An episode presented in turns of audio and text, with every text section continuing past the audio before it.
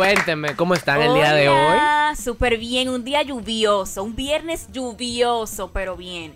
Ustedes saben que a mí no me gusta estar en la calle cuando está lloviendo, o sea que yo los quiero mucho a ustedes que estoy aquí grabando este episodio. RT. fuerte. RT. Bueno. Es fuerte cuando tú andas con unos calicitos, Claro. una chancleta. Ay, ¿cómo lo digo en otro español? Caen dos gotas Lloviendo, ay no. y Santo Domingo se pone como un caos. Para los que no Sí, saben, Santo Domingo no puede llover porque inmediatamente tiene menos de 5 minutos. Ya no se puede, el, tra- el tráfico es insoportable. Así no Tenemos mucha energía hoy, pero tenemos un tema muy interesante que tratar. Es un tema muy interesante que nosotros íbamos. Ustedes ya están acostumbrados a la cherchita, al relajito, pero esto es un tema un poquito más serio que nosotros decidimos tratar el día de hoy porque nos llamó la atención un evento que sucedió en nuestro país eh, de un señor que se lanzó de, uno, de unas oficinas, de un piso número 14, eh, alegadamente por un tema de depresión, aunque la persona antes de lanzarse manifestó en un video que no tenía ningún tipo de problema, pero eh, es bien conocido que la gente que padece de depresión muchas veces no lo reconoce. Pasa lo mismo cuando son alcohólicos, o sea, eh, tiene que pasar un detonante para ellos aceptar que tienen un problema y tienen que buscar ayuda. Entonces es un tema que hablé con el equipo, decidimos hacer un punto y coma a la cherchita, al relajo, luego en otros capítulos vamos a tener otro tipo de temas que van a ser más entretenidos, pero queremos ahora que nos tomemos este tiempo para que lo analicemos, entendamos, eh, buscamos una voz autorizada que lo vamos a presentar en unos minutos para que nos acompañe, es un psicólogo. Y para mí es de vital importancia la salud mental para todos nosotros. Así es, César, y también es que es un tema tabú que nos afecta a todos, y más ahora con esto de la pandemia, con esto del coronavirus, creo que se tiene que traer a la colación porque es importante tratarlo. Es correcto, es correcto. Entonces yo quiero dar inicio al tema para que entonces entendamos un poquito eh, del concepto de lo que es la depresión o cómo lo definen en internet y lógicamente posteriormente eh, mis compañeros se van agregando a la conversación y el psicólogo nos va a dar ya un punto de vista más profesional. Así que en caso de que tú sientas que necesitas ayuda, creo que este episodio es para ti, para que tú detectes si realmente puedes estar padeciendo una depresión. La depresión se define como el hecho de sentirse triste, melancólico, infeliz, abatido o derrumbado. La mayoría de nosotros de esta manera se siente de esta manera de vez en cuando por periodos cortos, pero la depresión clínica es un trastorno del estado anímico en el cual los sentimientos de tristeza, pérdida, ira o frustración interfieren con la vida diaria durante un periodo de algunas semanas o más. Entonces, llevando ya algo más llano, todos nos sentimos tristes porque hay situaciones que nos pasan, nos sentimos con ira porque nos da rabia algo que sucedió que sale de nuestro alcance. Esto debe durar, puede durar un 1, 2, 3 días, pero cuando se vuelve recurrente, que ahí es que no sabemos detectar, puede ser un problema o una alerta de que estamos eh, posiblemente siendo unos candidatos a tener lo que es la depresión. Totalmente de acuerdo. Un tema muy Leila Yepes por aquí. Un tema muy eh, importante que no pierde, no pierde vigencia. Y ahora me, me encantó proponértelo porque es la depresión en tiempos de pandemia. O sea, en este, Sí. año, en este año hemos vivido tantas emociones eh, en diferentes aspectos de la vida. Y el más importante yo diría que es precisamente la salud mental, cómo se ve afectada a raíz de todo lo que se ha vivido inesperadamente. Y eso sin contar por las muertes que, que muchos tenemos, hemos tenido que eh, vivir de personas muy cercanas, sino también por aspectos económicos y demás. Yo estuve leyendo en el periódico El Día que de 5.713 hogares eh, los dominicanos a los cuales se fueron encuestados, el 15% manifestó señales de depresión y ansiedad durante el periodo de cuarentena.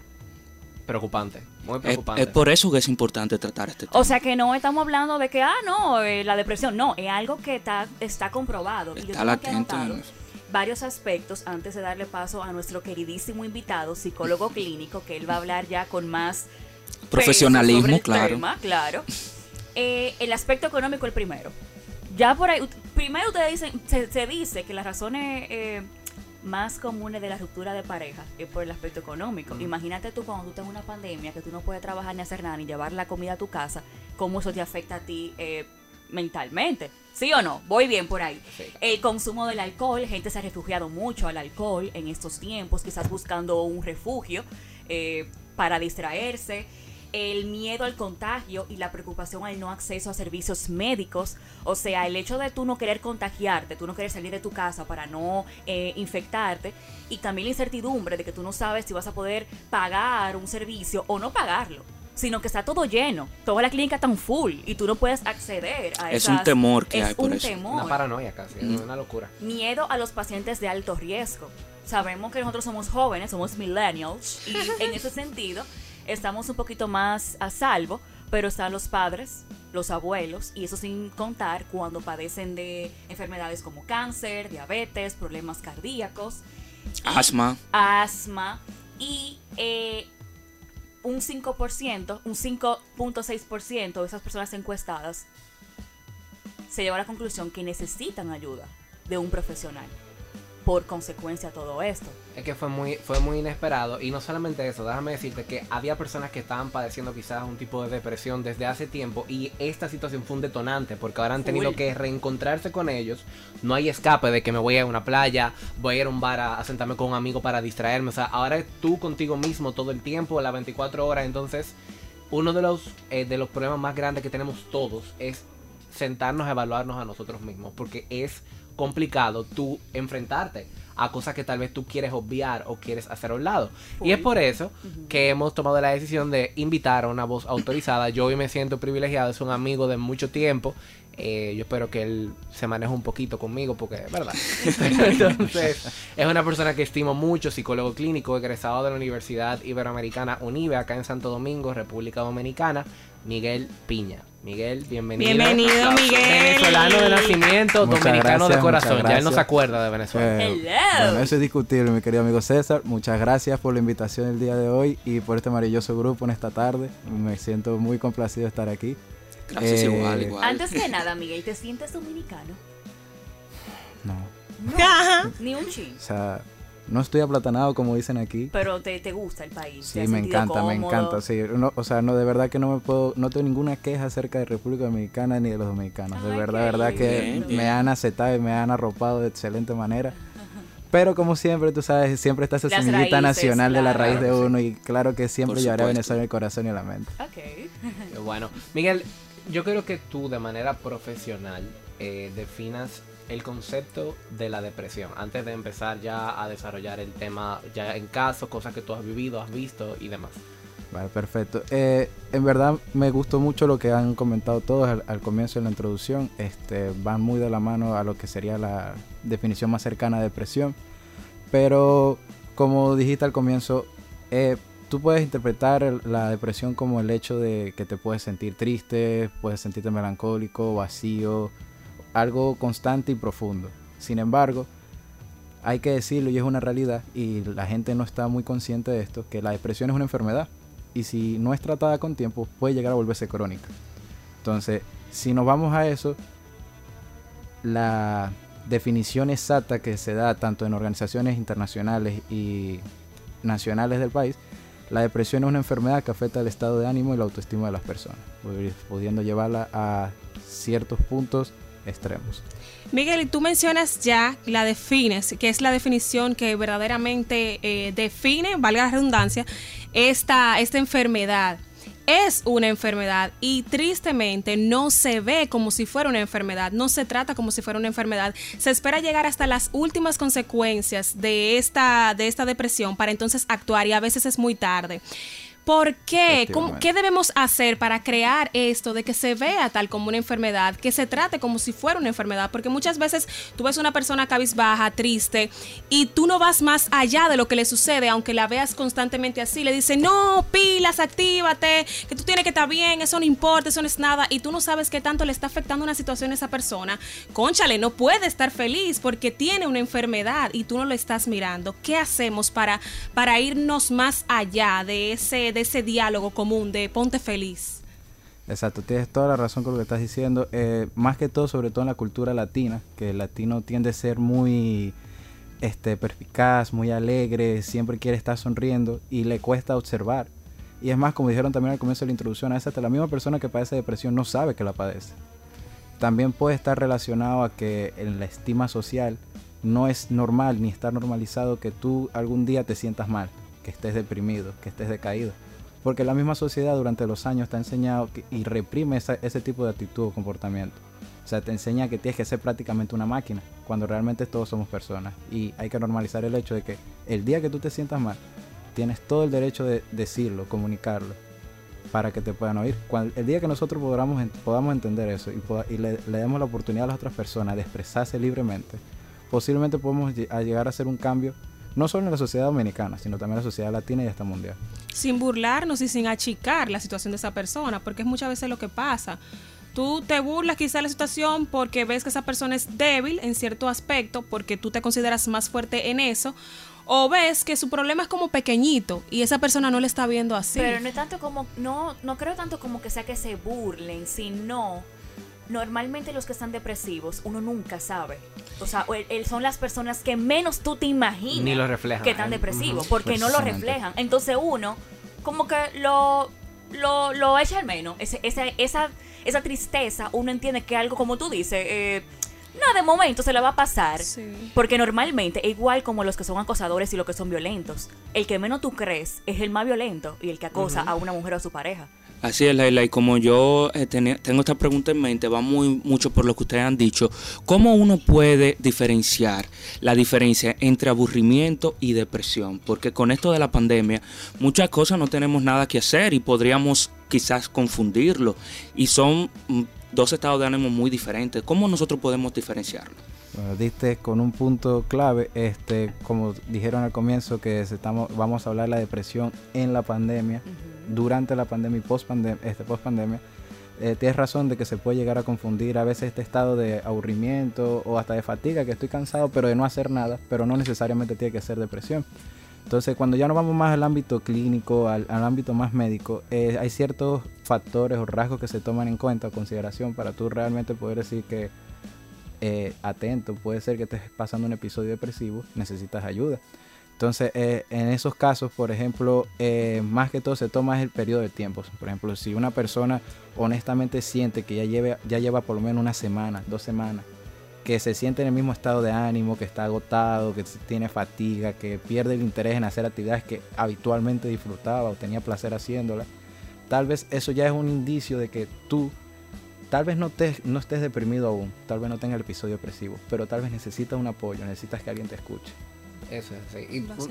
hablando de todo un poquito, antes de, preguntarte que es como la parte clave del episodio del día de hoy, que tú hablabas de, la, de las costumbres de los latinos, de que siempre están sonrientes, siempre están felices. También el latino no tiene la cultura de asistir a un psicólogo. Incluso años anteriores era mal visto tú decir, voy o sea, el que iba a un psicólogo era porque se estaba volviendo loco o tenía ciertos temas que ya estaban descontrolados y la gente lo etiquetaba. Y entonces como que a la gente le empezó de cierta manera a avergonzar, decir, yo necesito ir a un psicólogo, en verlo como una revisión médica, como tú vas al cardiólogo, eh, porque es salud mental, es parte de, lo que, de lo que debe funcionar bien en un ser humano. Y la gente le ha costado mucho normalizar el decir yo necesito ir a un psicólogo, yo necesito terapia, yo necesito trabajarme esto, porque eh, hay como una etiqueta social. Sí, y yo quería preguntarte, eh, el rango de edad que tú entiendes que en, e, que en estos tiempos de pandemia son más propensos a estar depresivos, porque por un lado están los jóvenes, los niños, que tienen que estar con los amiguitos, quieren ir al colegio, quieren jugar play o con los amiguitos, quieren salir, pero no pueden y quizás no entienden la razón por la cual están confinados. Pero en otra parte están los adultos que por el tema del dinero, algunos están suspendidos de sus trabajos, otros quiebran sus negocios, son padres de familia. Entonces, ¿cuál tú crees de los dos rangos de edades que tú crees que son más como propensos a que caigan en una depresión? Y déjame tacharme a eso. Tú, dentro de esa misma pregunta cabe. ¿Tú sientes que esta generación millennial está más propensa a la realmente a la depresión, eh, eh, aparte de la pandemia, con y sin pandemia? ¿Somos más candidatos a ser depresivos? ¿Tú has visto, has notado que quizás somos más recurrentes a eso? Bueno, eh, para responder ambas preguntas, eh, sí, bueno, eh, algo que nos ha dicho aún, la depresión puede afectar a cualquiera, no importa las edades, honestamente, también puede haber depresión infantil. Aunque es muy extraño los casos que se ve, porque como el niño está en desarrollo, también tiene que hacerse muchas pruebas y, y se tienen que descartar muchos factores para tú realmente decir que el niño está padeciendo depresión.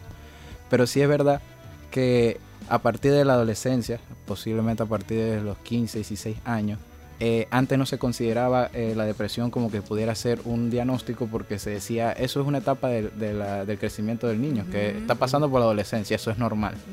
Pero realmente ya desde esta edad ya tú puedes diagnosticar, ya tú puedes ver ciertos síntomas, ciertos este, factores que te pueden indicar que desde esa edad una persona puede ser propensa a, padecer depresión o un episodio depresivo. Y si nos vamos en base al tema de la pandemia, eh, creo que dieron la clave en decir que por lo menos en estos momentos la generación de millennials y la generación Z también este, es una de las más propensas a sufrir y padecer de depresión debido a diferentes motivos, razones. Este, por ejemplo, como se está diciendo que antes no era muy extraño toda la depresión y era algo de locos de ir al psicólogo. Ese, ese estigma, esa creencia se ha plasmado en la cultura desde hace 40, 50 años y es gente que hoy en día todavía ha crecido con ese pensamiento y cree que pedir ayuda es algo débil, que es algo que penaliza a la sociedad. Sí, como dijo Elvis, que es como un tabú. O sea, yo, yo sabe que eh, hay carreras que son como las tradicionales, la que todo padre quiere que sus hijos estudien. Y la psicología es una de las carreras que quizás los padres decían, pero tú vas a pasar hambre, mi hijo, estudiando psicología. Vas a que lo que tú quieres estudiar psicología. Y yo estaba pensando ahora cómo las cosas cambian, porque yo siento que a través del tiempo se va a ir valorando más a los psicólogos clínicos. Incluso ahora tienen que crear políticas públicas, darle más valores a ellos y dejar de pensar que ir a un psicólogo es porque tú estás loco o porque ay, tú tienes un problema, que para qué tú vas para allá, que, que para qué tú vas a un psiquiatra. Eh, ¿Qué tú crees sobre eso? Efectivamente, a pesar de que no es un secreto y todo el mundo conoce que este 2020 ha sido un año en teoría caótico para todo el mundo, o sea, también hay ciertos rasgos positivos que tú puedes rescatar de este confinamiento y de la pandemia. Uno de esos es que no solo a nivel nacional en República Dominicana, sino internacional, se le ha dado mucha más importancia a la salud mental. Ha iniciado muchas campañas acerca de hablar de la salud mental y entre ellas, como tú dices, crear nuevas políticas que no solo permitan que la salud mental sea asequible para todos, sino que también sea una obligación, un derecho para todos los ciudadanos que poder ser atendidos mentalmente. Entre las características de la depresión está la baja de autoestima. Entonces, ¿qué tanto nosotros como millennials nos afecta las redes sociales que muchas veces nos da muy duro? Nosotros ves personas que quizás tengan esa baja autoestima, le puede afectar. Entonces, ¿qué tanto afecta las redes sociales a la depresión? Eh, bueno, este mucho, honestamente se puede decir mucho. No sé si por aquí este, hubo una serie de Netflix, un documental que se hizo muy famoso, El dilema de las redes sociales. Sí, en un episodio anterior tenemos. Que creo que todo el mundo lo vio y realmente refleja algunas realidades de lo que pueden padecer todos los jóvenes y también adultos ya contemporáneos a través de las redes sociales. O sea, no es mentira que existe el ataque a través de las redes sociales, no es mentira que tú ver el positivismo tóxico, se le dice así dentro de la psicología, de que todo el mundo publica la felicidad por sus redes sociales. Eso es tendencia, mm. eso es tendencia ahora. Todo es perfecto, todo es Exactamente, todo es perfecto. Eso hace que las personas que por lo menos son, este, este perdón, disculpe, que son, este propensos, propensos, disculpe, se me fue la palabra, a padecer algún episodio depresivo o llegar a desarrollarlo, afecta más. O sea, y también le afecta más su autoestima. Yo creo que nosotros debemos de trabajar en eso, porque nosotros sabemos que no todo lo que vemos en las redes sociales es real y aún así nos puede llegar a afectar. Entonces, ¿cómo nosotros trabajamos en eso?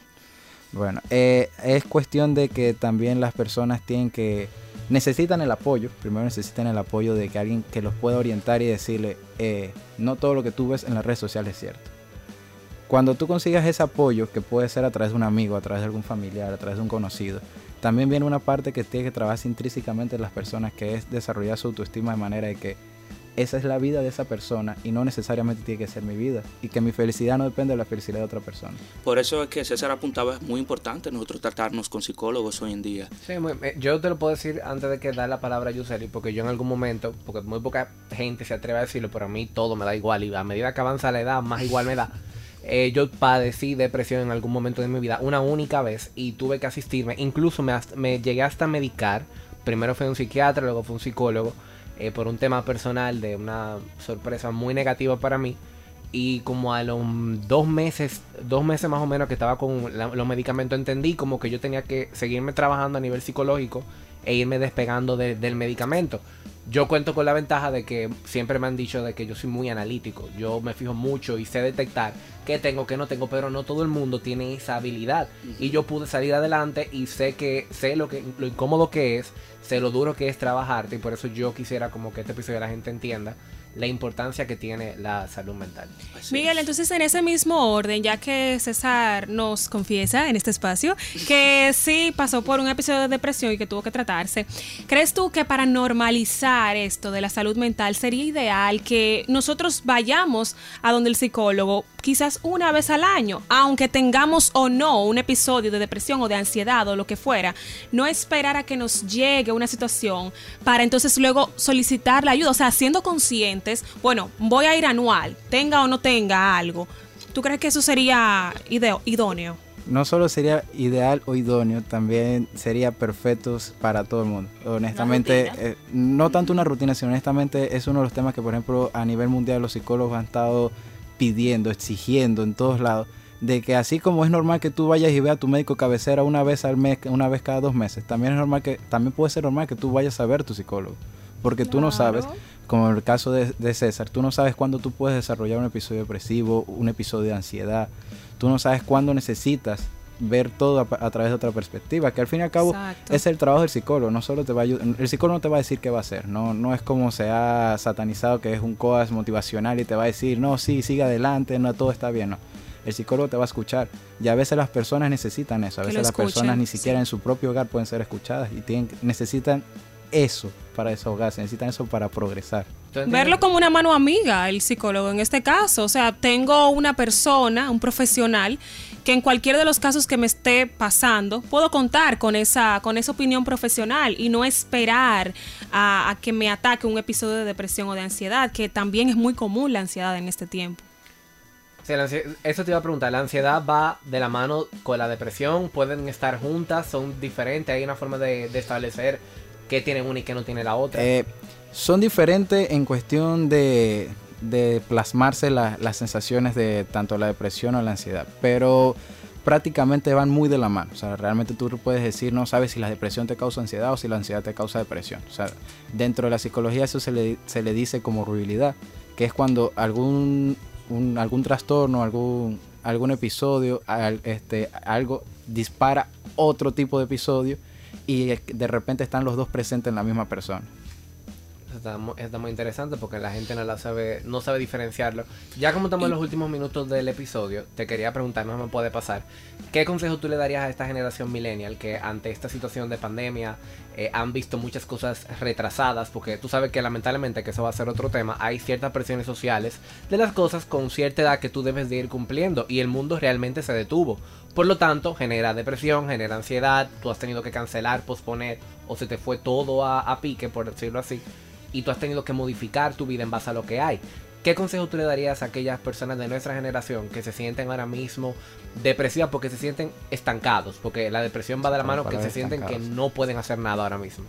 O que no sirven para nada. Eh, primordialmente tienen que ubicarse en la realidad no solo de ellos mismos, sino del mundo. O sea, estamos en una situación que está afectando a todo el mundo. No es que solo te está ocurriendo a ti, no solo te ocurre a tu familia ni a tus amigos. Está ocurriendo tanto aquí como en República Dominicana, como en China, como en Europa en todos los sitios del mundo. Entonces, primordialmente hay que centrarnos en el presente. Sé que a veces centrarse en el presente puede ser también algo que te causa ansiedad, porque tenías muchas cosas planificadas, sobre todo esta generación de milenias y Z que tienen muchas cosas planificadas, por ejemplo, viajar, ir a estudiar a otros sitios, nuevos empleos, nuevos proyectos, y se le ven estancados porque todo estuvo pausa, hubo una pausa mundial.